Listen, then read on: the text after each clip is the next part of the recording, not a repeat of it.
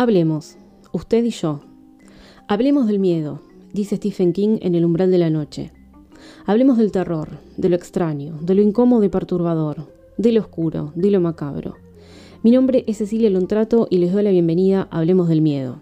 Si les gusta este podcast, pueden apoyarlo comprando un cafecito desde el enlace que figura en la descripción del episodio. Recuerden también que si son amantes de las lecturas de terror, mis novelas y relatos se encuentran disponibles en Amazon. Buenas noches gente, ¿cómo andan? Eh, ¿Cómo están? Espero que anden bien, espero que anden muy bien. Yo siempre digo buenas noches porque estoy grabando de noche, mm, es la mejor hora para mí porque me gusta, me gusta la noche, me gusta hacer cosas de noche, eh, leer, eh, ver cine y demás. Espero que ustedes anden muy bien, que hayan tenido una semana buena. no sé qué andarán leyendo, pero por mi parte yo ando leyendo poco, pero bueno, estoy tratando de meterme en, en, lo que hace Rowling como Robert Galbraith, que es policial. Así que ahí ando saliendo un poquitito de, lo que es terror. Em, el último de terror que leí fue El Bazar de los Malos Sueños de Stephen King, que lo comentamos acá en este podcast. Hice un episodio de eso. Eh, así que esa fue la última de terror por ahora.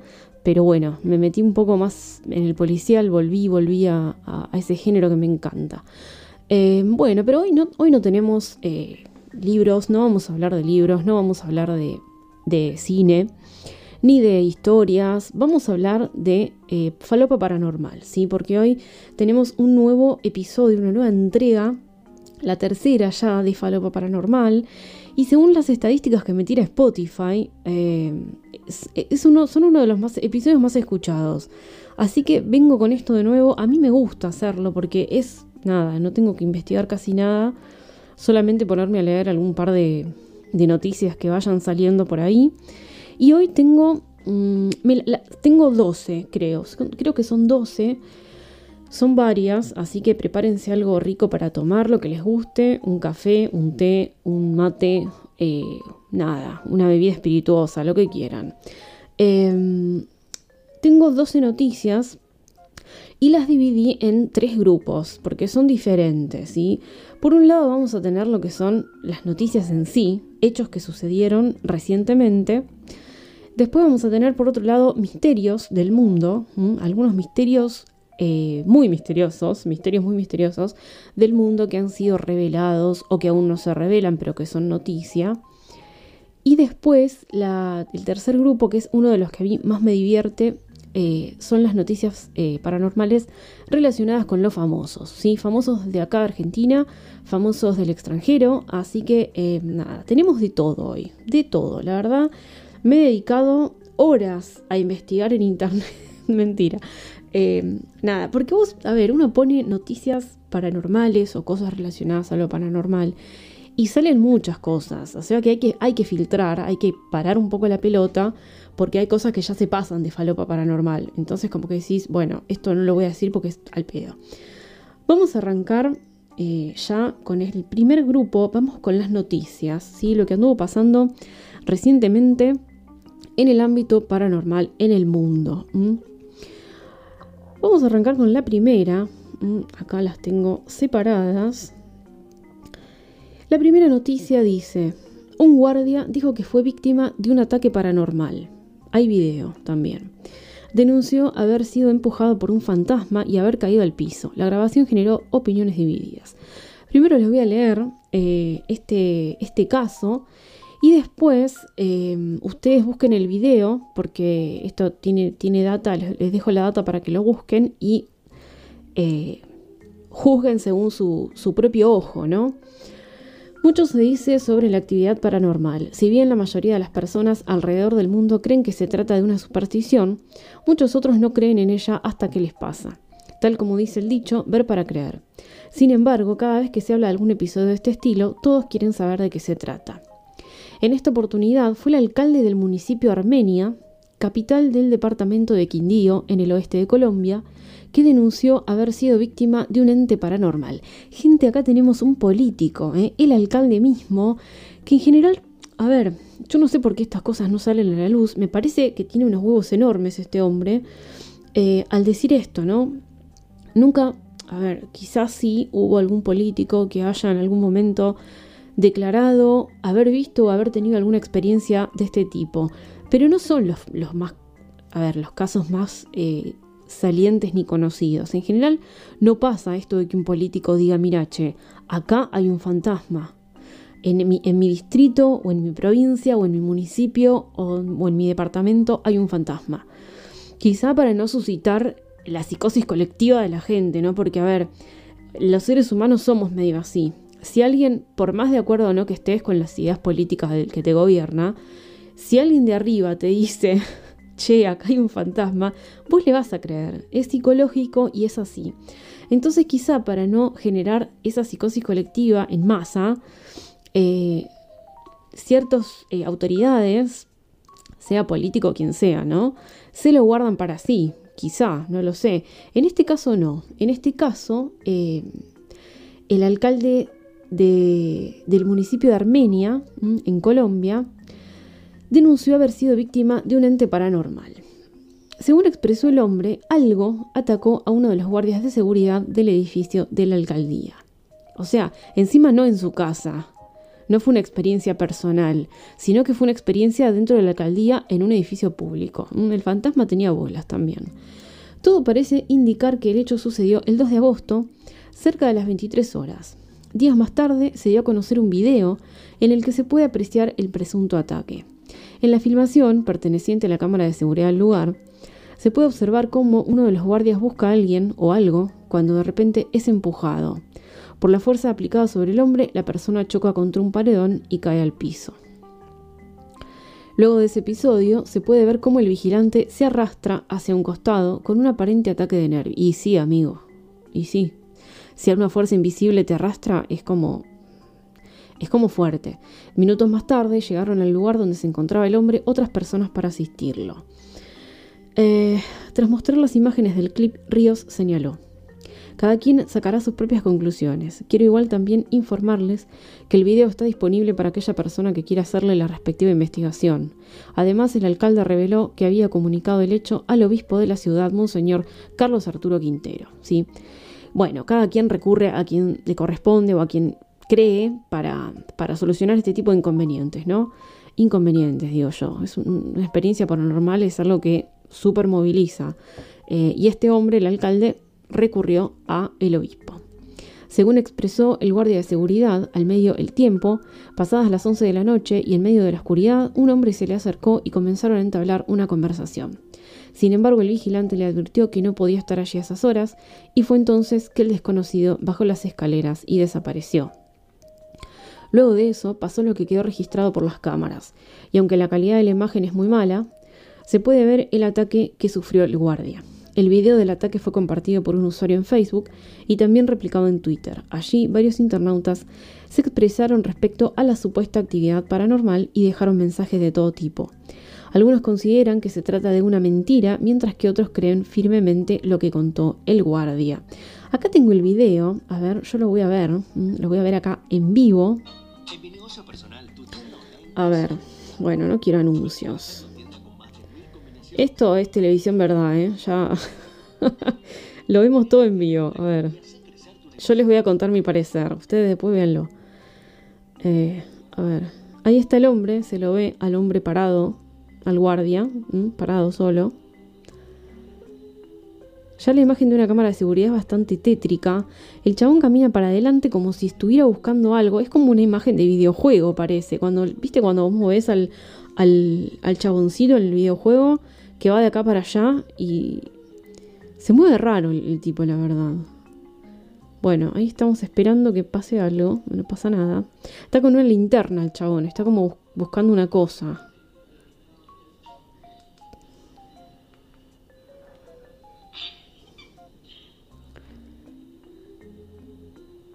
Rara la imagen. Está como buscando algo el tipo. Pero va de acá para allá. No es que busca algo en un... ¡Uy! No. No. A ver, a simple vista parece un tropezón que se pega al chabón. Pero no, no, no se tropieza con nada porque no hay nada en el piso. Y queda ahí tirado totalmente conmocionado y en shock. A ver, lo voy a poner otra vez.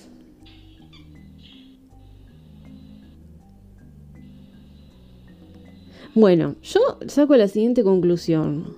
O el chabón estaba en pedo, lo cual no parecía, porque, no sé, camina medio raro igual. Voy a ver otra vez el... No sé, es extraño porque es como que no es que lo arrastran, porque el tipo, en el momento en que parece el arrastre, en realidad da pasos el hombre. Em, pero bueno, no sé, es, es extraña la imagen, así que véanla y por favor saquen sus propias conclusiones. Así que bueno, tenemos la primera experiencia paranormal de un guardia en Colombia, de un guardia de una alcaldía, nada más y nada menos. Otra, acá tenemos otra paranormal de una civil, de alguien, de una ciudadana. Eh, a ver, ya estoy abriendo. Una mujer denunció que un espíritu lleva tres meses acosándola. Bueno, voy a decir las fuentes de esto. ¿eh? La primera noticia es de la página web de TN. Acá tengo noticias de Argentina. Esta es en Los Andes, losandes.com.ar. Eh, pero esto no sucedió acá en Argentina, sino que sucedió en Tailandia.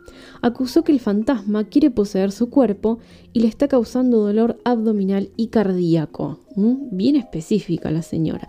Es muy interesante esto en Tailandia porque no es, no es infrecuente que pase esto. Ahora les cuento. Una mujer de Tailandia denunció que un espíritu lleva tres meses acosándola de forma agresiva. Para empezar, acá ya tres meses de acoso de un fantasma o de lo que sea es terrible. Así que no debe estar pasándola nada bien. La comerciante de 39 años, residente de la provincia norteña de Prae, afirmó ante las autoridades locales que el fantasma estaba tratando de poseer su cuerpo. Según el medio Tairat, la mujer acusó que el espíritu le estaba causando dolor abdominal y cardíaco insoportable que la tira al piso. La vendedora afirmó que a pesar de que estuvo tomando medicamentos para tratar estos síntomas y de que fue al hospital en busca de atención médica, no le sirvió de nada. La señora le dijo al medio de comunicación Tairat que todo comenzó en el mes de abril mientras estaba realizando una ceremonia familiar para mejorar la suerte y conseguir mejores ventas. Acá en Tailandia se cree mucho en lo paranormal, en los espíritus y fantasmas. A ver, no por nada el cine tailandés de terror es para mí uno de los mejores. Em, se, cree mucho, en es, muy espiritual ese país y em, cree en entidades y en espíritus y demás a ver, los que están bajo la religión católica no deberían, o sea, la religión católica dice que no, hay fantasmas, no existen, porque no hay reencarnación y no los espíritus no vagan así por la tierra como, como, como un fantasma en sí, ¿no? Quizá el alma puede estar en algún lugar sin conseguir un descanso, pero no es que te va a acosar ni nada. O sea, vos te vas al cielo, tarde o temprano. Entonces, eh, los católicos no creen en este tipo de cosas, pero en Tailandia sí, y mucho. Entonces, eh, esto comenzó en abril, dice la señora, y se desconoce cuando, cuando empezó a hacer una ceremonia familiar para mejorar la suerte. Según su testimonio, desconoce si el espíritu es de un hombre o de una mujer, pero contó que su lucha ha sido constante y dolorosa, y a veces a modo de una pelea que se torna física. Además dijo que se rehúsa firmemente a ser poseída. Para librarse de su pesar, intentó con un ritual de agua bendita, con el fin de alejar al violento espíritu. Aparentemente la ceremonia funcionó, pero poco tiempo, pero el dolor al corazón y abdominal regresó y va en aumento. Convencida de que el sufrimiento corporal que tiene se debe a la influencia del espíritu, acudió a la policía en busca de ayuda, ya que temía ser catalogada de loca por su comunidad. Dado que el mundo espiritual es una cuestión de fe, y que la policía no realiza eh, investigaciones paranormales, le dijeron a la vendedora que fuera un templo. Según informes de medios tailandeses, la mujer dijo que ante la falta de ayuda realizará otro baño mágico con agua bendita para deshacerse del espíritu.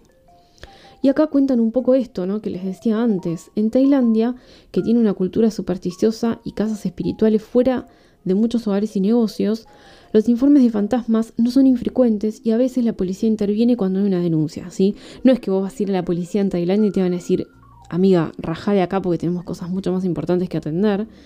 Eh, no, no va a pasar eso. En 2017 la policía intervino para ayudar a una aldea que se decía estaba encantada. El Bangkok Post informó en el momento que un jefe de policía de distrito escribió una carta al comandante de la policía local pidiéndole que enviara efectivos para brindar seguridad a una aldea perseguida por el legendario fantasma tailandés Phi Pov. ¿Mm? Bueno, eh, no sé bien qué puede hacer la policía ante estos casos, la verdad que no mucho, pero bueno, eh, al fin y al cabo, la policía y los civiles somos pares, eh, somos personas, lo que somos distintos frente a entidades, pero quizá entre iguales nos podemos dar un poco de seguridad y ayudar, no sé. no creo que puedan hacer mucho contra un, contra un fantasma. En el folclore tailandés, el fantasma puede poseer el cuerpo de un ser humano. Cuando eso sucede, el espíritu obliga al cuerpo poseído a comer carne cruda. En este caso, el jefe de la aldea afirmó que el fantasma provocó la muerte de cuatro animales y ocasionó que cuatro residentes se enfermaran. ¿sí?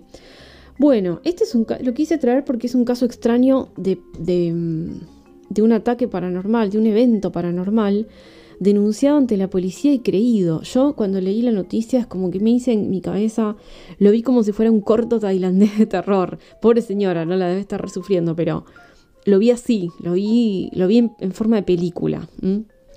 Porque yo comparo con si, si, si, le pasa algo a alguien esto en Argentina y la vas a la policía y te vas a sacar cagando, esa es la verdad.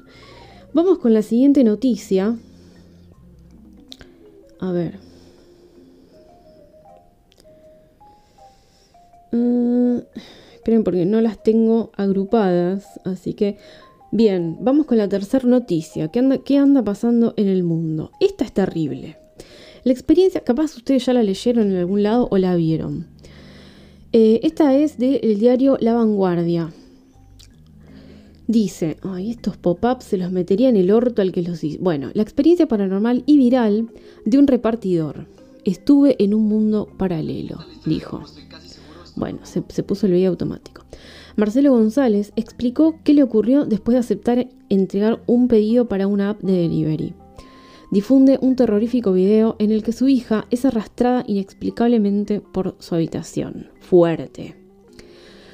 Les cuento, un joven de México reveló la experiencia paranormal que vivió cuando era repartidor para una empresa de delivery. Su relato contaba en un video de TikTok se ha hecho viral en la red social. Bueno, hay mucha gente aprovechándose eh, y generando visualizaciones en TikTok, pero se supone que este chico tiene, hay un video.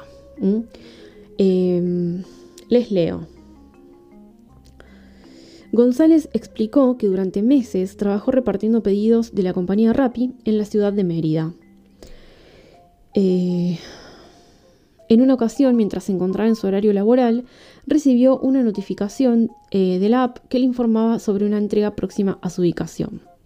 Eran las 9 de la noche, me llegó la notificación de una entrega que estaba un poco cerca y decidí aceptarla. Luego de eso, puse la dirección en Google Maps y empecé mi viaje, dijo. Al principio, nada le hacía sospechar de que algo raro iba a suceder. Sin embargo, afirmó que minutos más tarde la pantalla del teléfono comenzó a parpadear. Enseguida la dirección del pedido se cambió. Ahí ya se me llena el culo de preguntas. ¿eh? Asumí que yo me había equivocado de calle y que el mapa simplemente había hecho una corrección. Pero sin darme cuenta, la dirección se había alargado por varios kilómetros más. o sea, el joven que llevaba solo un cupcake al domicilio indicado se puso nervioso. Un cupcake.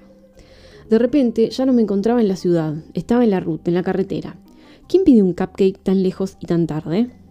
Sí, claramente un rompehuevos. Pero como ya estaba más cerca del lugar de la entrega que de regresar, decidí terminar el viaje. Tiempo después llegó hasta una entrada con forma de arco. De acuerdo a González, se trataba del ingreso a una hacienda de cultivo de agave.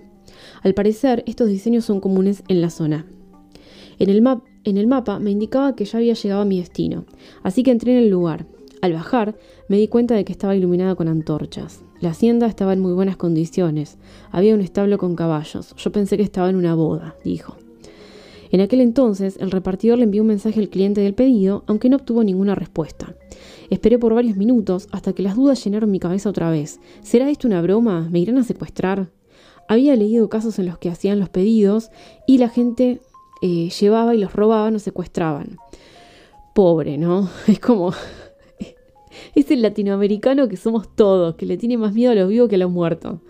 No iba a arriesgar mi vida por un cupcake, así que regresé. Cuando volvía, la pantalla de su smartphone empezó a parpadear de nuevo. El mapa me indicaba que me encontraba lejísimo de mi destino y que además no iba a llegar a tiempo para entregar el pedido, dijo. Esta vez se dirigió hasta la dirección que le marcaba el GPS y por fin pudo llegar a la casa del cliente. Le expliqué al cliente todo lo sucedido, lo entendió y me dijo que no había ningún problema.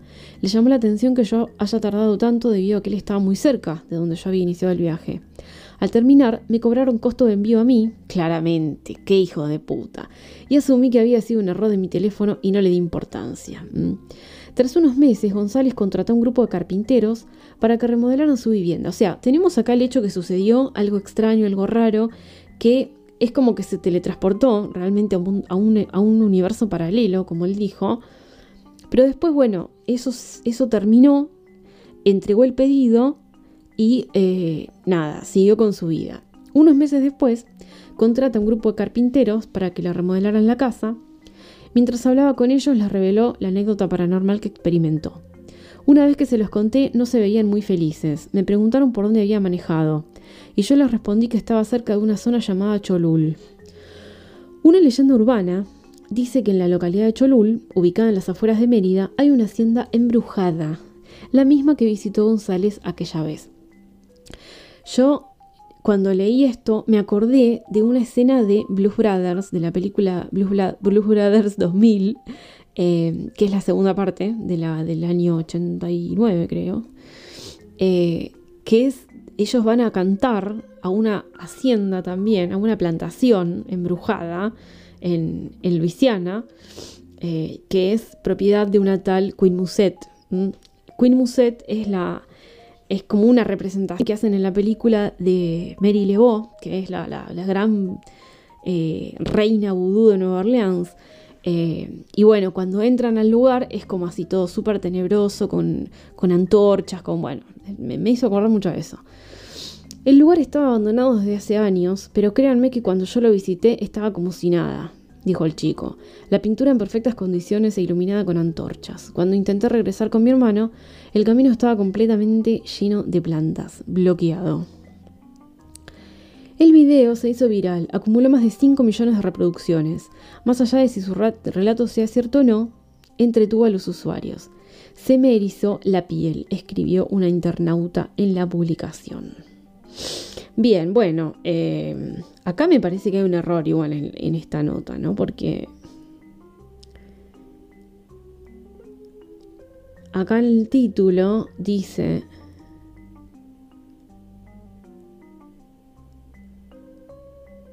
Ah, no, eh, les dije mal yo. No, sí, esta es la historia del chico, mm, lo que les conté recién. Pero al principio yo leí otro titular que era un link a otra noticia. Señora, tiene 93 años. Aprenda a manejar eh, una página de internet en un teléfono, por favor. No, esto de que difunde un terrorífico video en el que su hija es arrastrada por su habitación es, otra noticia. No, no, sí, no, no. Esta es la que les conté, la de la hacienda. Mm, también, súper terrorífica. No sé, a mí estas cosas me dan, me dan como miedo. Siguiente noticia. A ver. Continuemos. Mm. Bueno, a ver, esperen.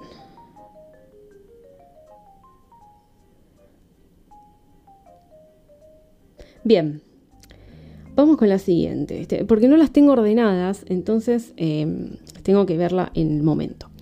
El fantasma de una nena que no quería dejar el jardín. Esto es espeluznante, se los digo. Esta noticia es de ellitoral.com.ar. Entre los casos de apariciones fantasmales hay muchos donde los protagonistas son niños que se resisten a irse de este plano al lugar que les corresponde. A veces pasa mucho tiempo para que se den cuenta de que ya no están en el mundo físico. Un increíble hecho paranormal de una aparición fantasmal post-mortem, y sí, bueno, eh, ocurrió hace relativamente poco cuando en agosto de 2009 una nena de 4 años que viajaba con su familia en auto sufrió un accidente fatal en el que lamentablemente falleció. Este es el desgarrador caso de Martina, una niña que vivía con sus padres en San Martín, provincia de Buenos Aires, donde era muy feliz asistiendo a un jardín de infantes. Su corta vida terminó de la peor manera. Falleció cuando viajaba en auto por una carretera del sur del país con sus padres. A partir de ese momento, su fantasma comenzó a aparecer en las aulas del jardín donde ella iba. Era vista en forma casi permanente por directivos, docentes y compañeritos.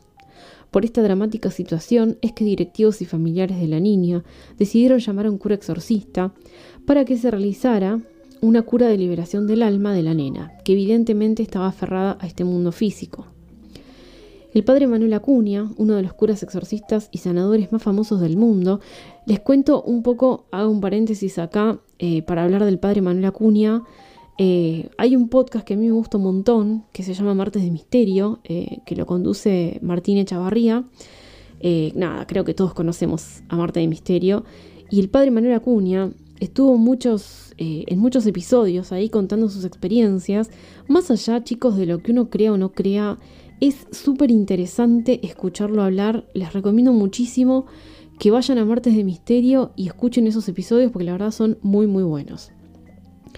Vuelvo. El padre Manuel Acuña, uno de los curas exorcistas y sanadores más famosos del mundo, fue contactado por la propia directora del jardín maternal a donde concurría Martina.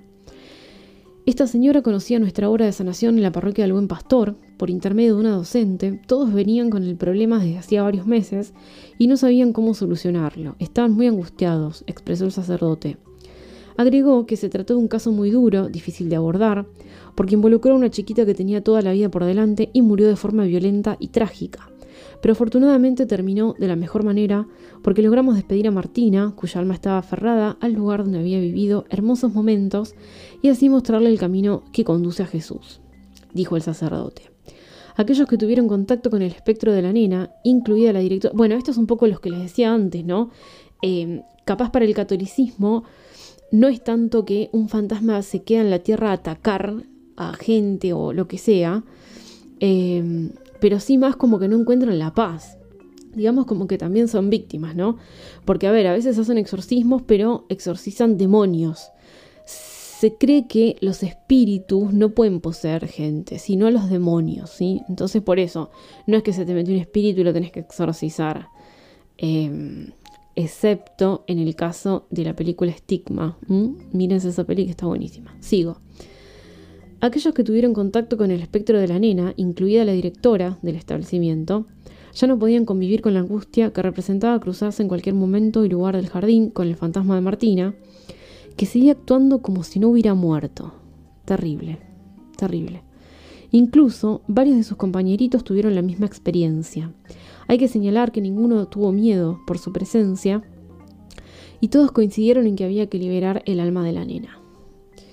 Al tomar conocimiento del caso, el padre Acuña se enteró de que Martina había sido la única víctima fatal del trágico accidente. Sus padres viajaban con ella, pero lograron sobrevivir. Martina falleció a pesar de tener colocado el cinturón de seguridad y viajar en el asiento trasero. Los padres fueron llevados a un hospital donde se repusieron favorablemente. Y aquí una cosa curiosa. Casi al mismo tiempo que la mujer le informaban que Martina había fallecido, también le comunicaban que estaba embarazada. Para el sacerdote, que estaba rodeado de un grupo de importantes colaboradores, entrenados para enfrentar difíciles desafíos, la violenta e inesperada muerte de Martina provocó una situación irregular con su alma que quedó atrapada en este mundo, por lo cual eligió alojarse en el jardín, donde la protegían tanto y disfrutaba de los juegos con sus compañeritos. Explicó el sacerdote que al ser convocados por la directora y las docentes del jardín, junto con sus padres tuvimos varias reuniones y allí decidimos realizar una misa en las propias instalaciones del jardín, cuyo objetivo primordial fue que el alma de Martina tome conciencia de su situación, que ya no estaba entre nosotros. Se eligió desarrollar la ceremonia en plena crisis de la gripe A, ya que habían suspendido las clases. La misa se llevó a cabo en el aula donde Martina compartía tiempo y espacio con sus compañeritos. Para esta ceremonia se toman algunos aspectos de la doctrina y los ritos de los cristianos coptos, que son aquellos que conservan las creencias de hace siglos. Ellos despiden a sus muertos en nueve ceremonias, distribuidas en lugares que la persona frecuentaba. Miren, no sabía estas cosas. Justamente evitaban estas situaciones de almas perdidas o demoradas. La religión actual se olvidó de trabajar en estos aspectos. Por ejemplo, cuando un obrero muere en una fábrica operando alguna máquina, es casi una obligación concurrir a ese lugar para despedir el alma. Lo mismo en un accidente o en cualquier tipo de muerte violenta. Esto se hacía hace algunas décadas, pero la Iglesia lo fue olvidando y dejando de lado su propia doctrina. En la misa dedicada a Martina, aclaró Acuña, eh, pedimos la intervención de los ángeles de Dios para que vinieran a buscar el alma de la niña y custodiarla hasta su lugar de descanso eterno. A partir de este momento, el espectro de la chiquita ya no fue observado en las instalaciones del jardín. Una docente del jardín, ahora les cuento algunos testimonios. Yo, esta, este informe es bastante largo, esto es del litoral.com.ar, eh, pero es súper interesante, porque hay testimonios, hay mucha gente que la vio, mucha gente, gente grande, nenes chiquitos. Es como, es difícil no creer en esto, ¿no? Porque cuando un nene, varios nenes te dicen lo mismo, es como que hay que, estar, que poner el ojo ahí, ¿no es cierto? Eh, una docente del jardín contó que no hay manera de explicar la angustia que sufrimos en todo este tiempo, sobre todo porque no estaba en nuestras manos encontrar la solución. Nunca tuvimos miedo de la figura fantasmal que se aparecía, sino que nos provocaba angustia y dolor. Sabíamos que Martina no quería abandonar el lugar, el aula y el patio. El padre Manuel se, se concentró en uno de los juegos, justamente el que Martina elegía siempre. Él no sabía este dato, pero lo sintió. Otra nena, eh, alumna del Jardín de Infantes, dio su testimonio que fue lo que terminó de convencer a las autoridades sobre la necesidad de recurrir a la intervención de un experto. A esa nena la vi en el aula, dijo la chiquita, señalando una foto de Martina que estaba en la dirección del establecimiento, ya que después de la muerte de ella se colocó una foto a manera de homenaje y recordatorio. Esa fue la imagen que indicó la nena y lo expresó con toda naturalidad e inocencia. No fue la única alumna que tuvo un encuentro con Martina, ya que otros chicos también atravesaron por la misma experiencia sin demostrar miedo. Mm. Bueno, fuerte, fuerte, fuerte porque ha involucrado la muerte de un niño, que siempre, a ver, no digo que sea una, muerte peor que otra, pero es feo conocer un evento así. Em, y que coincidieran tanta gente, ¿no? En que la, hayan visto en, en su jardín infantes. Bueno, muy fuerte, la verdad. Seguimos. A ver. Mm, mm, mm, bueno, acá tenemos otra curiosa también, eh, una noticia que se publicó el 11 de septiembre, eh, esto se publicó ayer, Misterio por la aparición de un supuesto meteorito gigante en Colombia. La misteriosa aparición de una enorme roca en Barranquilla, Colombia, generó gran asombro entre los habitantes y dividió opiniones entre quienes aseguran que la formación proviene del espacio y entre quienes señalan que se trata de una instalación eh, artificial montada en el lugar en forma de broma. La roca fue hallada en la mañana de este miércoles 8 en la comunidad de Villas de San Pablo, en Colombia. Rápidamente los registros audiovisuales inundaron las redes y se volvieron virales luego de que los vecinos de la zona mostraron su asombro y miedo ante el desconocimiento del origen de la roca. Según reportaron varios medios, el fenómeno tuvo lugar el martes 7, cuando durante la noche se vio un resplandor en la zona. Además, los vecinos comentaron haber escuchado un ruido extraño, pero no fue sino hasta la mañana de este miércoles cuando los habitantes de este barrio, ubicado al suroccidente de Barranquilla, se percataron de la extraña visita. Eh, bien. Temor y confusión en el lugar, por supuesto. La pieza tenía un gran tamaño y en sus costados contaba con unas extrañas grabaciones, similares a los jeroglíficos egipcios que acrecentaron la incertidumbre de los colombianos. Rari.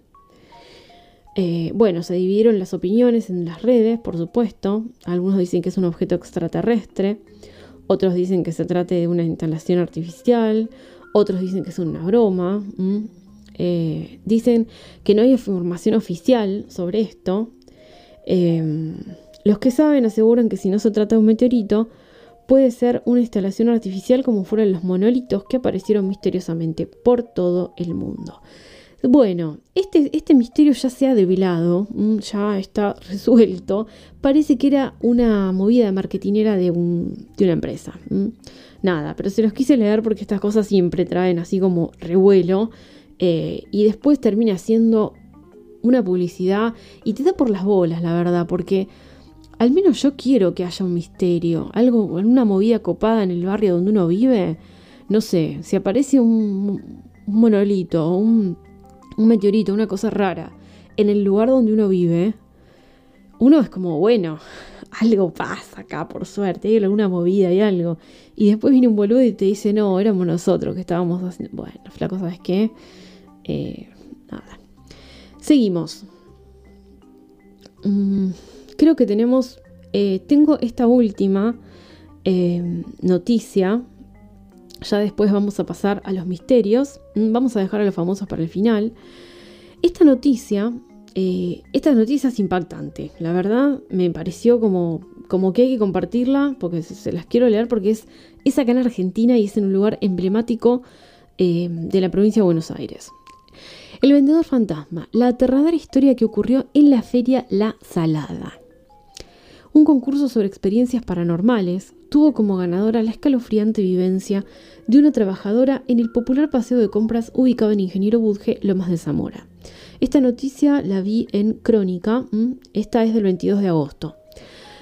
Varias son las historias y vivencias que atraviesan muchas personas a lo largo de su vida, pero muy pocas son las que experimentan fenómenos paranormales y que les quedan rodando siempre en su cabeza para ver si pueden llegar a encontrarles una explicación. En el país, uno de los más importantes grupos de investigadores paranormales, Dogma Argentina, se dedica a ayudar a personas con este tipo de experiencias y además busca encontrar respuestas para intentar evitar que estos eventos perturbadores sigan sucediendo. En este contexto, meses atrás, el grupo de investigación, habitual usina informativa de este suplemento, realizó un concurso para que sus miles de seguidores pudieran contar sus experiencias paranormales. De esas historias, el jurado, compuesto por varios de los integrantes de la agrupación, eligió como la más impactante la que envió una empleada del complejo ferial La Salada. Corina González Martín, quien además de ganar el concurso, ahora tendrá la posibilidad de que su caso salga a la luz en crónica. Corina comentó a través de una narración en el sitio web de Dogma que su historia inexplicable ocurrió hace aproximadamente 18 años en la Feria La Salada. La mujer, la Feria de la Salada, les cuento, a los que no saben, es una feria donde hay de todo, hay ropa, hay de todo, hay de todo. Es una feria con, eh, puestos, con diferentes tienditas, puestitos. Eh, es muy grande, muy, muy, muy grande. Eh, y es muy concurrida, va mucha gente ahí. Entonces, situémonos un lugar totalmente repleto de gente, donde se compran y venden todo tipo de artículos. les cuento, la mujer es empleada de un local en que los puestos de los vendedores son de hierro y alambre. Y un día envió a su compañera a otro de los puestos, mientras ella se disponía a cerrar la caja y realizar el recuento de stock, su tarea habitual. Fue entonces que se me apareció caminando un hombre joven latino, parecía colombiano o venezolano por el acento, cuenta Corina. Quería venderme unos aritos que hacía en el momento con alambres. En ese momento le digo que no, pero el hombre insistió con querer realizar los aritos, por lo que terminé diciéndole que sí. Tras aceptar, el hombre le advirtió a la mujer que el precio solo sería de un peso, e inmediatamente comenzó a sacar las herramientas y a hablar con la mujer mientras construía los aritos prometidos. Corina agregó que el hombre hablaba hasta por los codos y de cualquier tema, hasta que sobre los campos sensoriales, y le indicó que ella tenía una energía super guay. En un momento de la extensa charla, el artesano le dijo a Corina que ella era la reencarnación de María Magdalena. ¡Tomá! Onda, me están haciendo unos aritos o me están haciendo unas rastas y de repente me dicen, vos sos la reencarnación de María Magdalena. Es muy pájaros volando esto, ¿eh? eh les recomiendo altamente que vean esa película, es con Capuzoto. Em, por lo que la mujer no se, no se aguantó la carcaja. Y sí, amigo. Y se echó a reír al haber escuchado esa cita. Ella recuerda que trataba de cambiar de tema, pero que el vendedor insistía y seguía abarcando el tema de las comparaciones y reencarnaciones. No terminaba más los aritos y se me hacía eterno, pensaba Corina. La seguridad del lugar pasaba y se reía al verme, y yo por dentro me preguntaba de qué se reían tanto, mientras el hombre continuaba su parloteo, elaborando los aros que me había dicho que costaban un peso. Al terminar, el supuesto extranjero le entregó dos aritos a la mujer, que representaban un sol y una luna, e inmediatamente comenzó a explicarle el motivo por el que decidió hacerle ese diseño.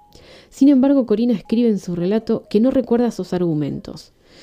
Luego de que el hombre le entregara su adorno realizado y de darle las explicaciones por el diseño, ella sí se acuerda que le dijo que debía cerrar el puesto de trabajo y retirarse del lugar. Luego de pagarle el trabajo, el hombre volvió a hablar. Tienes una caja de zapatos con cosas guardadas en un lugar específico. Guardala con eso. Y ni bien finalizó esas indicaciones, le entregó un pimpollo de rosa y se retiró. Así, sin más. Bueno, vuelve la compañera de trabajo. Corina le dijo si había visto al hombre que acababa de irse, pero la compañera le dijo que no, que no había visto a nadie. A ver, ahí Corina pensó que quizá el vendedor de aritos se había ido muy rápido, ¿no? Y no, se lo había cruzado la amiga. Eh, y le contó todo, ¿sí? Acá dice, le contó todo. Eh, bueno, cerraron el puesto, volvieron a la casa. Al día siguiente, eh, vio, la, mujer esta, Corina, vio a los guardias de seguridad que se habían reído en ese momento y les dijo que, que nada, que qué pasó, que por qué les causaba tanta gracia. Em, bueno, y uno de los vigiladores le dijo que la vieron hablando sola y que por ese motivo empezaron a reírse. ¿Cómo sola? Y los efectivos, cada uno defendiendo su postura, le insistieron que en ese lugar aquel día no había nadie, y menos que estuviera vendiendo. Sin decir nada más, la mujer se alejó y comenzó a pensar sobre la secuencia del día anterior, y que era verdad que todo se había dado de alguna forma llamativa, ya que el vendedor fue de forma directa a su tienda y luego al retirarse se fue y no es que paró en otros puestos para ofrecer artesanías.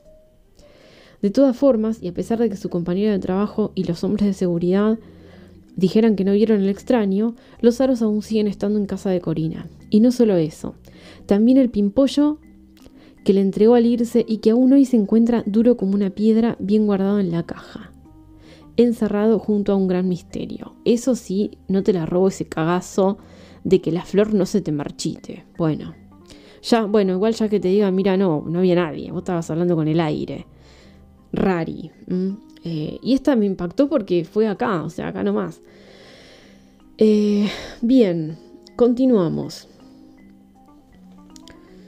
Ahora vamos a ir con lo que son las noticias de los misterios del universo, del mundo, resueltos o no resueltos. Em, a ver, ¿con cuál vamos primero? Ah, acá. Misterio en el bosque. La teoría detrás de la escalera a la nada. Esta me pareció muy buena. También me, remitió a cine tailandés de terror, no sé por qué. Una TikToker dedicada a compartir historias de terror abrió un debate sobre el origen de las escaleras abandonadas. La usuaria de TikTok Jessie B dedica su canal a compartir historias de terror. Bien, al menos un buen uso para TikTok, gente.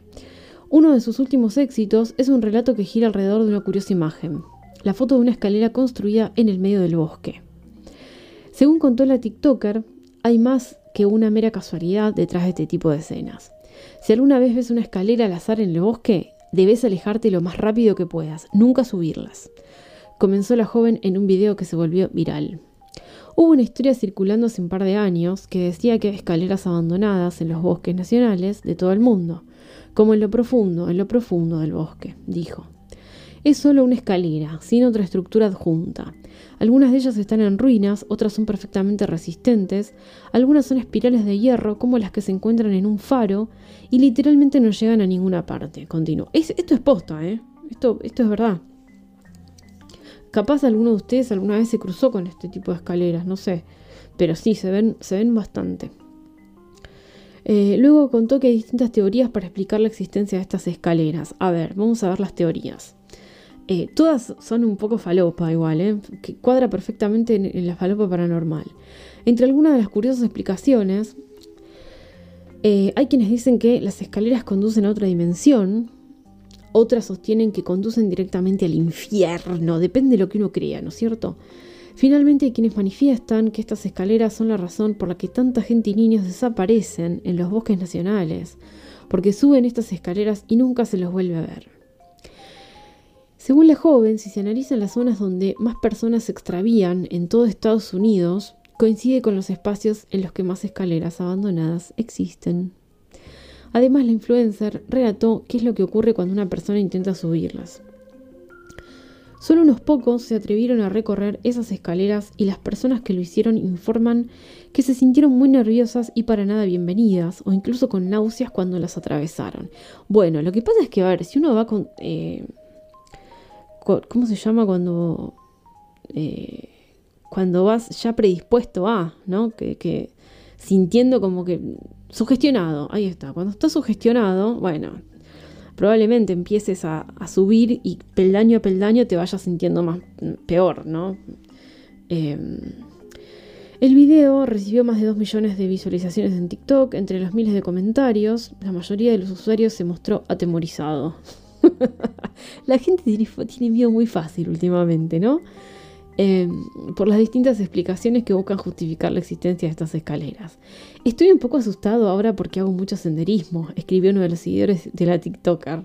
No estoy mintiendo, esto me da bastante miedo, escribió otra. Bueno, en fin, es un poco raro ver fotos de estas escaleras que dan hacia la nada. Em, lo raro es que no es que son estructuras que tenían algo y, y ese algo se derrumbó y quedó ahí la escalera hay escaleras que están como hechas a nuevo, que están nuevas y no llevan a ninguna parte. Eso también es, extraño. Eh, pero bueno, obviamente, chicos, a ver, por las dudas, eh, yo soy muy cagona, yo no las subo. Bien, vamos con otro misterio. Mm, mm, mm, acá. Esto me pareció súper interesante porque es algo es, de la Segunda Guerra Mundial. Les voy a contar. Cámara de ámbar, el gran misterio de la Segunda Guerra Mundial que podría estar a punto de resolverse. Les voy a contar primero qué es la Cámara de ámbar. Mm, em, se trataba del salón más delumbrante del Palacio de Catalina en la Villa de los Ares, cerca de San Petersburgo, en Rusia. Construida en el siglo XVIII con paneles de ámbar exquisitamente trabajados, eh, panes de oro, piedras preciosas y fastuosos espejos, fue robada por los nazis en la Segunda Guerra Mundial. Al finalizar la guerra, cuando los soviéticos derrotaron a los alemanes, la sala completa desapareció misteriosamente y nunca más se supo de ella. Terrible. Hasta ahora. Sucede que un grupo de buzos especialistas en naufragios encontró en el fondo del mar Báltico una nave hundida que podría tener en su interior los preciados paneles de aquel tesoro perdido. La cámara de ámbar fue realizada por el escultor barroco y arquitecto alemán Andreas Schulter en 1701 para ornamentar una sala del Palacio de Berlín del monarca Federico I de Prusia. El trabajo en total le llevó unos 10 años. Tranca palanca con ese proyecto. ¿eh? Ahí el project manager, la verdad, alta paciencia, hermano. Un, proyecto tan largo, ¿quién, quién aguanta? Imagínense las reuniones de avance, ¿no? Esos proyectos. ¡Ay, qué paja! Bueno, una vez terminada, la estancia contenía paneles delicadamente tallados y mosaicos hechos de ámbar color miel, complementados con panes de oro, ostentosos espejos e incrustaciones de piedras preciosas. Hay fotos de esto. Eh, bueno, son fotos porque hay como una acá como una sala que se que se vio. Sí, hay fotos, hay fotos. Es, es imponente. Les sigo contando. A ver. Una vez terminada, la estancia contenía paneles de came, bueno, esto ya se los leí. La superficie total del habitáculo era de 55 metros cuadrados, era como un departamento en la ciudad para lo que se requirió utilizar unas 6 toneladas de ámbar, una de las pocas gemas orgánicas que existen. Bueno. El hijo de Federico I, Federico Guillermo I de Prusia, le regaló la habitación al zar Pedro I el Grande en el año 1716. El fastuoso obsequio que recorrió 1700 kilómetros hasta llegar a su nueva locación. Qué ganas de romper las bolas, ¿no? Podría haberle regalado, no sé, un jarrón, un huevo, un huevo de esos que valen, bueno, no sé algo más transportable, amigo. Una sala de 55 metros cuadrados le querés regalar. Bueno, eh, recorrió 1700 kilómetros hasta llegar a su nueva locación. Era una muestra de buena voluntad entre los mandatarios de ambas naciones, Prusia, actual Alemania, y Rusia, que habían sellado una alianza en contra de Suecia. La Cámara de Ámbar permaneció durante años en el Palacio de Catalina, hasta que en la Segunda Guerra Mundial, en medio de la Operación Barbarroja, la invasión de Alemania a Rusia, Los nazis dieron con la habitación claramente, la desmantelaron y se la llevaron. Tardaron 36 horas en desmontar los paneles y los distribuyeron en 37 cajas. Re rápido lo hicieron. O sea, tardó 10 años en hacerse y 37, 36 horas en deshacerse. Mira eh, así, la cámara de ámbar fue trasladada a la ciudad de Königsberg, en ese entonces capital de Prusia Oriental. Hoy es la ciudad rusa Kaliningrado. En 1945 los rusos ya habían triunfado y comenzaban a avanzar sobre sus posiciones. El ejército nazi huyó y la preciada habitación desapareció. Claro, pues estaba en cajas, ahora entiendo. Aunque en un principio se supuso que la llamada octava maravilla del mundo había sido montada en el castillo de Königsberg, que fue destruido por los bombarderos aliados, luego se acrecentó la teoría de que los alemanes se habían llevado los revestimientos en barco, en el contexto de la Operación Hannibal, una de las evacuaciones de hombres y bienes por mar más grandes de toda la historia. Eh, se cree que los alemanes con su carga se subieron al vapor alemán Carlos Ruge como parte de la Operación Hannibal, pero el 13 de abril del 45 aviones soviéticos hundieron ese barco en el mar Báltico. Ahora, unos 76 años más tarde, un grupo de buzos de naufragios aseguran haber dado con el barco en su sepultura marítima y tienen todo listo para investigar si en su interior viajaban también los paneles de la cámara de ámbar. El líder de la expedición, el buzo y fotógrafo polaco Tomek Stajura, dijo que no estaba seguro de que los paneles estuvieran en el naufragio, pero aclaró que los drones submarinos tomaron imágenes de varias cajas cerradas. Eh, el buzo describe el destino final de la cámara de ámbar como uno de los últimos misterios sin resolver de la Segunda Guerra Mundial. Los hombres que estuvieron cerca del barco hundido encontraron los restos de una pintura en una caja rota, lo que sugiere que podría haber en la bodega tesoros similares. Por su parte, Klaas Weich, propietario del barco en el que viaja la expedición, dijo al medio británico que hay un 90% de posibilidades de encontrar la habitación. De lo contrario no se haría tal esfuerzo aquí. Ellos saben lo que están haciendo, dijo el hombre. Me parece súper interesante estas cosas. Eh, algo que desapareció, un tesoro robado eh, de la Segunda Guerra que aparezca ahora, ¿no? Lo que me pregunto es qué harán con eso cuando lo encuentren. Entiendo que se lo devolverán a Rusia y Rusia hará lo que tenga que hacer o hará un museo. Estaría bueno que hagan un museo para que lo puedan visitar. Súper interesante, la verdad. Una habitación completa, o sea, no es un, una reliquia, un jarroncito. Es una habitación entera de 55 metros cuadrados. Bien. Vamos a... Ah, no, les tengo otra más. Súper, súper interesante también. Eh, yo no sé si ustedes esto lo habrán visto la verdad yo no recuerdo esta noticia, pero pasó en 2015 eh, una noticia que tiene que ver con animales, ¿sí? Siempre hay animalitos en esta sección, me gusta. Se resolvió el misterio de las telarañas gigantes en Argentina y Uruguay. En 2015 los campos de ambos países aparecieron tapizados por un manto blanco construido por millones de arácnidos. Primero sucedió en Argentina, al costado de la ruta del Lezama, en la provincia de Buenos Aires. Después pasó en Vergara, un pueblo al este de Uruguay. Acá si vemos las fotos, eh, es como si fuera Australia. Vieron que en Australia eh, los, campos llenos de telarañas son muy comunes, eh, porque hay muchas arañas en Australia. Australia, dicen que Australia está maldito porque le tocan los peores animales del mundo. Bueno, podríamos hacer un especial de falopa paranormal animal sobre Australia. Algunos hablaban de un manto de telas de araña, otros de una sábana, incluso de las babas del diablo. Lo cierto es que durante 2015 apareció este fenómeno extraño en ambos países. Millones de arañas habían hecho un manto de tela en zonas inundadas. Dato, datazo este. Seis años después, un grupo de investigadores argentinos y uruguayos descifraron qué fue lo que pasó y lo publicaron en un estudio llamado Massive Spider Web Aggregations in South American Grasslands After Flooding, bueno, chabón. Agrupaciones masivas de telarañas en pastizales sudamericanos después de inundaciones. Eso significa. Bueno, los autores del estudio em, descubrieron algo sorprendente. Lo que sucedió fue que las telarañas son producidas por arañas que viven cerca de los ríos, que escapaban de las inundaciones, pobrecitas. El manto blanco fue obra de las arañas que iban dejando telas en el camino, haciendo ballooning en masa para poder huir. Dentro del metro cuadrado que se analizó en Uruguay, se encontraron más de mil arañas de 30 especies diferentes. Lo curioso es que en Lesama las especies encontradas fueron casi las mismas. ¿Qué es el ballooning?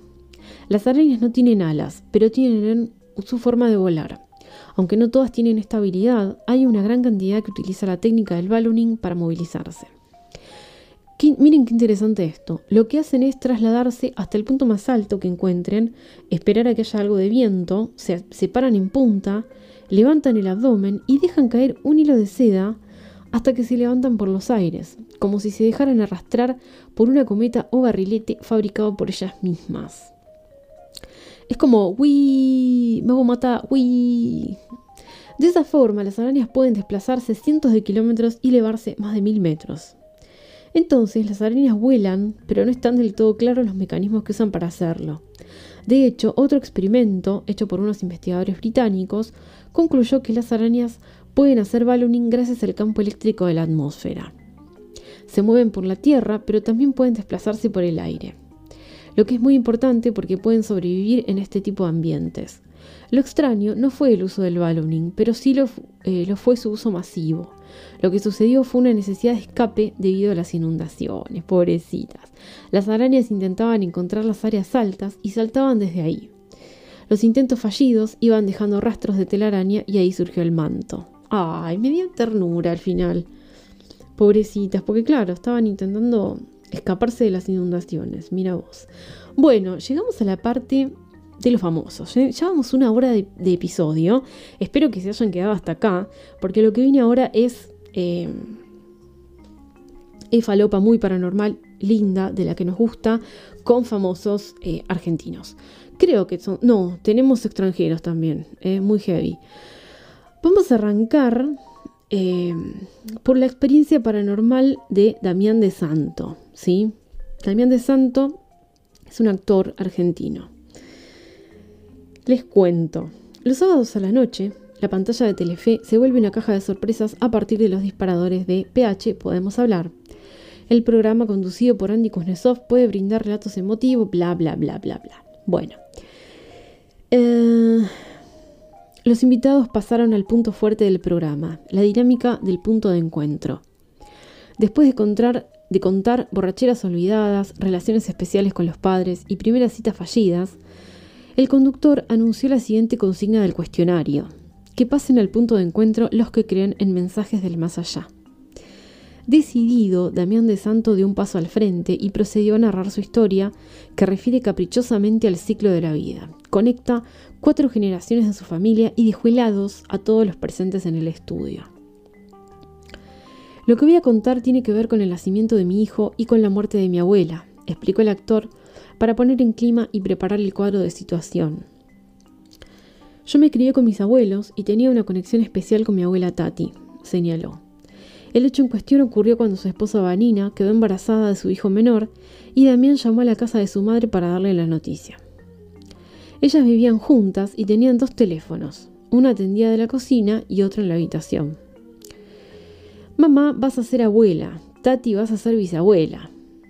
Del otro lado del tubo, como es fácil suponer, todo era alegría. O sea, estaban en conversación sincronizada los tres. Al otro día, mientras tomaba unos mates, el actor radicado en Córdoba volvió a marcar el número de teléfono. Atendió a su madre y todo comenzó con la formalidad propia del diálogo telefónico. ¿Y vieja, cómo estás? ¿Estás contenta de que vas a ser abuela otra vez? ¿Y Tati qué dijo? preguntó de Santo.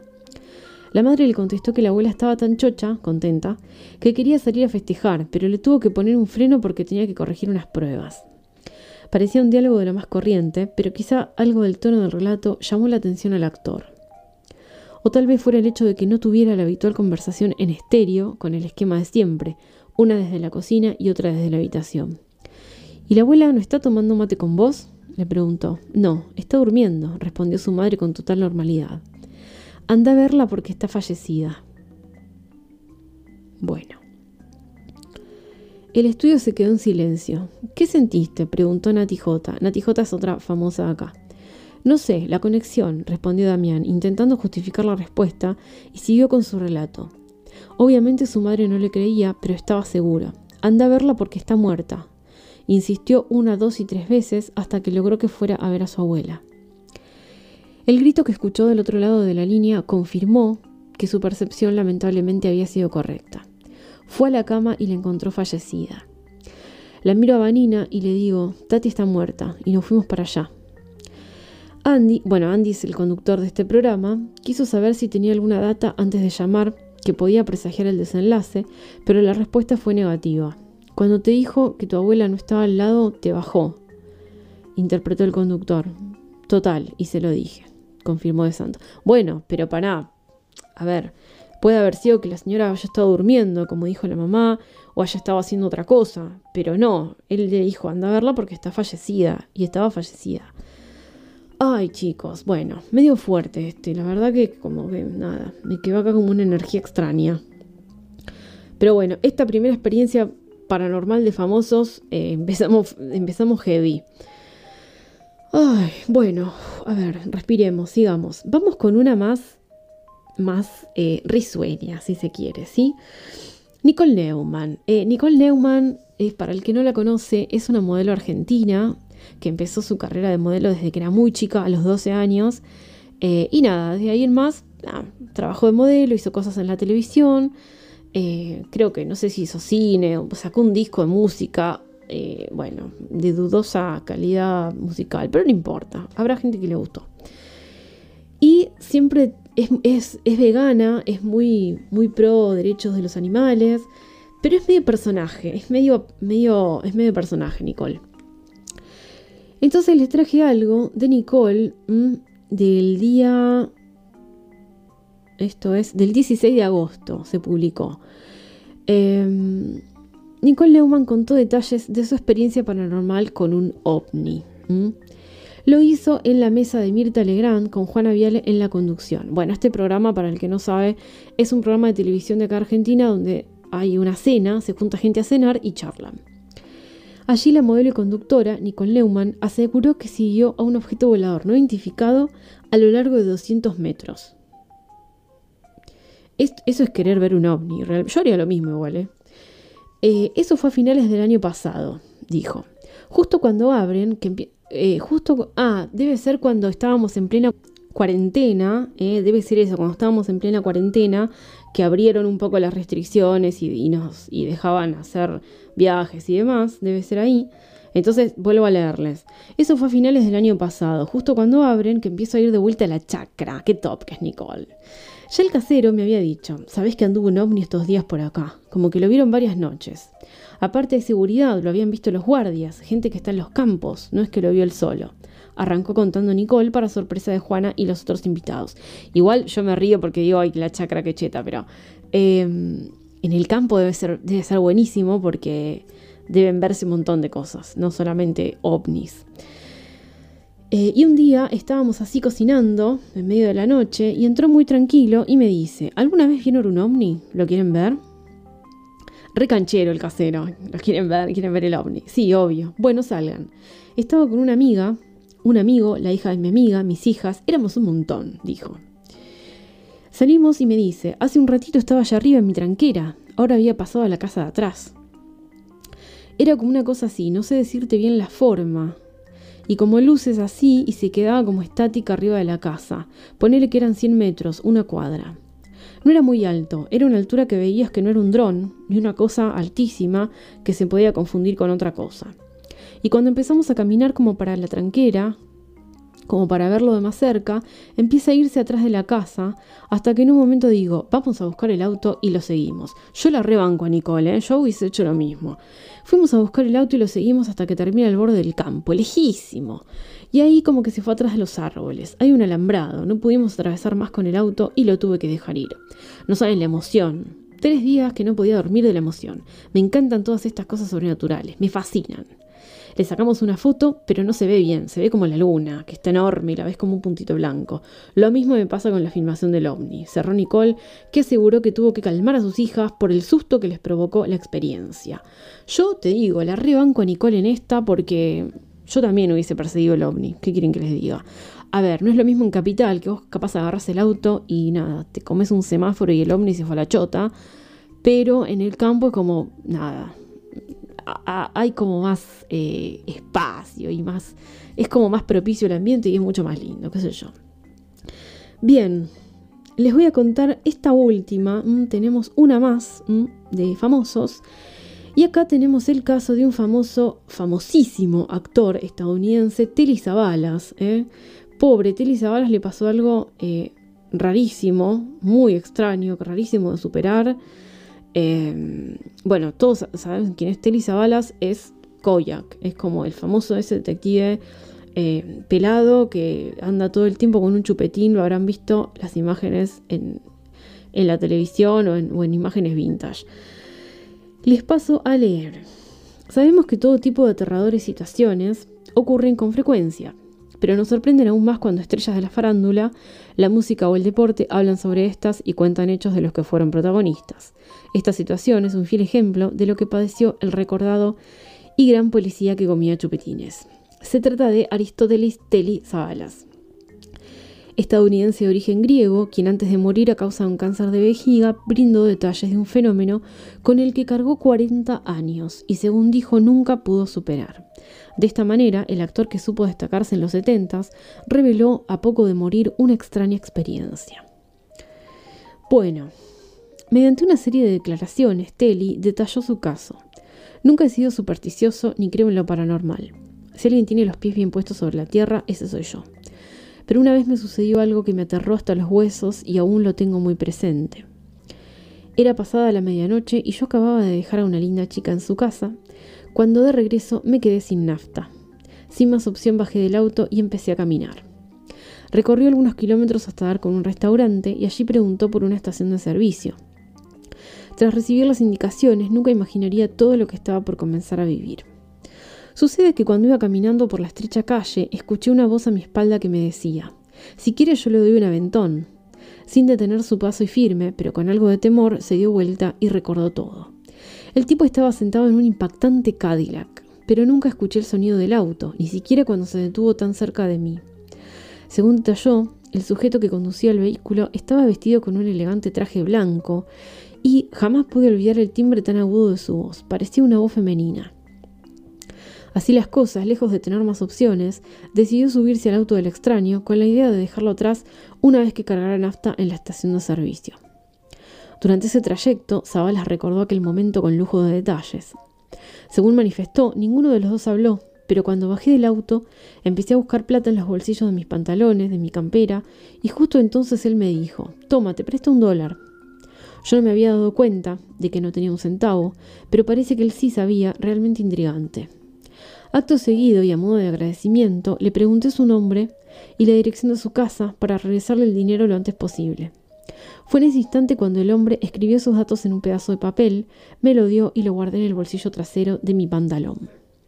Tras cargar nafta, el amable sujeto me ofreció llevarme de regreso hasta mi coche y no pude negarme. Durante ese camino, el hombre le reveló confusos sucesos que tendrían lugar en el futuro. Esto es rarísimo. Sucede que mientras volvían de cargar nafta, de repente y sin que hubiéramos comentado nada, mencionó el nombre de uno de los jugadores de los Medias Rojas de Boston y dijo, fue uno de los mejores en el béisbol. En principio me sorprendió que hablara de ese jugador en tiempo pasado, como si yo hubiese muerto. Y sí, era uno de los mejores. Pero lo que más me extrañó de todo es que ni siquiera íbamos hablando de béisbol. Al llegar al auto de Telly, este no arrancaba y el sujeto una vez más le ofreció ayudarlo empujándolo con su vehículo. Así fue como Zabalas pudo continuar su camino a Nueva York. Y por eso se despidió muy agradecido.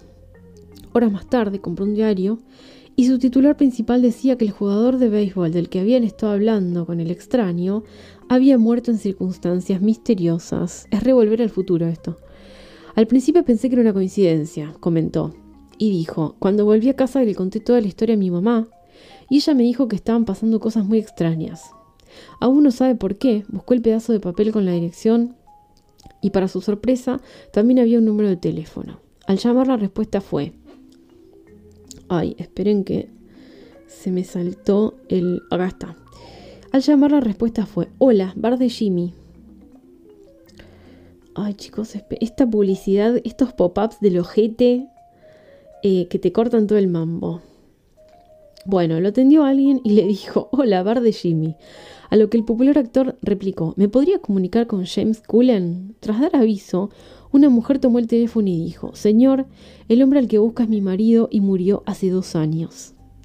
Esa información llamó la atención de Telly y por eso llamó nuevamente a la mujer un par de veces más, para pedirle un encuentro. Pasado el tiempo, la señora accedió. Me sentí muy extraño esperando a esa mujer, recordó el calvo actor y agregó. Después de describir el encuentro con su marido, me dijo que la ropa que él usaba ese día era la misma con la que estaba enterrado.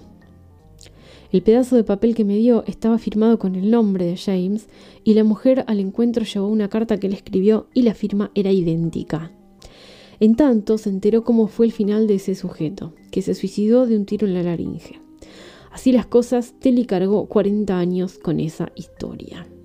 Terrible, terrible, gente. Yo, la verdad, si, si, si me quedo sin nafta, bueno, igual es medio peligroso, ¿no? Si alguien se queda sin nafta en medio de la ruta acá en Argentina y alguien te dice, te llevo, mm, no sé, pero bueno, sí. Eh, y de repente te empiezan a tirar cosas tipo, qué bueno que era Messi en el fútbol, ¿no? Y después, chao, Messi muere el día siguiente, raro. Eh, igual, tiene pinta de creepypasta esto, parece como un, un creepypasta medio light, eh, pero de esas historias, de esas leyendas urbanas que, que, andan, que andan por ahí, ¿no? Eh, capaz Tilly Zavala antes de morir dijo, les voy a contar esta historia y les voy a meter el palo en el norte a todos. y yo me muero cagándome de risa de todos. Esa también es una posibilidad. Pero bueno, todo puede suceder, todo puede pasar. Me, hizo acordar un poco a la película, esta historia me hizo acordar un poco a esa película que se llama eh, Highway to Hell, puede ser. Sí, creo que es esa. Se las voy a googlear ahora, eh, que también es la historia de, una pareja joven que se escapa de la, de la mm, de sus padres, de los padres, porque no quieren que estén juntos y demás. Y, entonces se encuentran en medio de la carretera a un ser muy extraño que, que bueno, es la carretera justamente, la, carretera al infierno que te lleva a, a, un mundo de tormento y dolor y vos tenés que eh, agradecer si podés escaparte de ahí. Es una película del año, esperen, ya les digo, a ver. Eh, Highway to Hell. Eh, highway. Highway to Hell es. Muy. A ver. Sí, Highway to Hell. Es del año 92. Un joven tiene 24 horas para rescatar a su novia de las garras del demonio, el cual la tiene secuestrada. ¿Mm? Sí. Horror comedy, dice. Bueno, sí, puede ser, puede ser. Eh, véanla porque mm, es una muy buena película. Eh, trabaja Ben Stiller, eh, es cierto.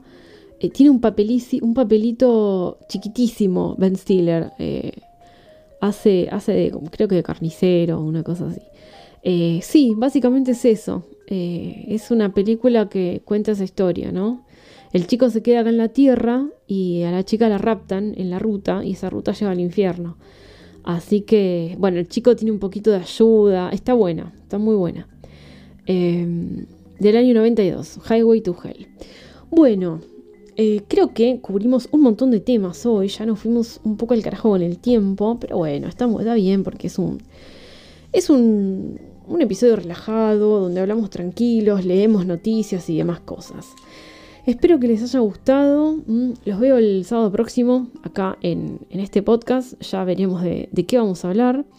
Y bueno, que tengan una linda semana, mm, que tengan un lindo fin de semana y una mejor semana. Amantes del terror, hasta acá llegamos por hoy. Gracias por haberme acompañado como siempre y nos vemos en el próximo episodio de Hablemos del Miedo.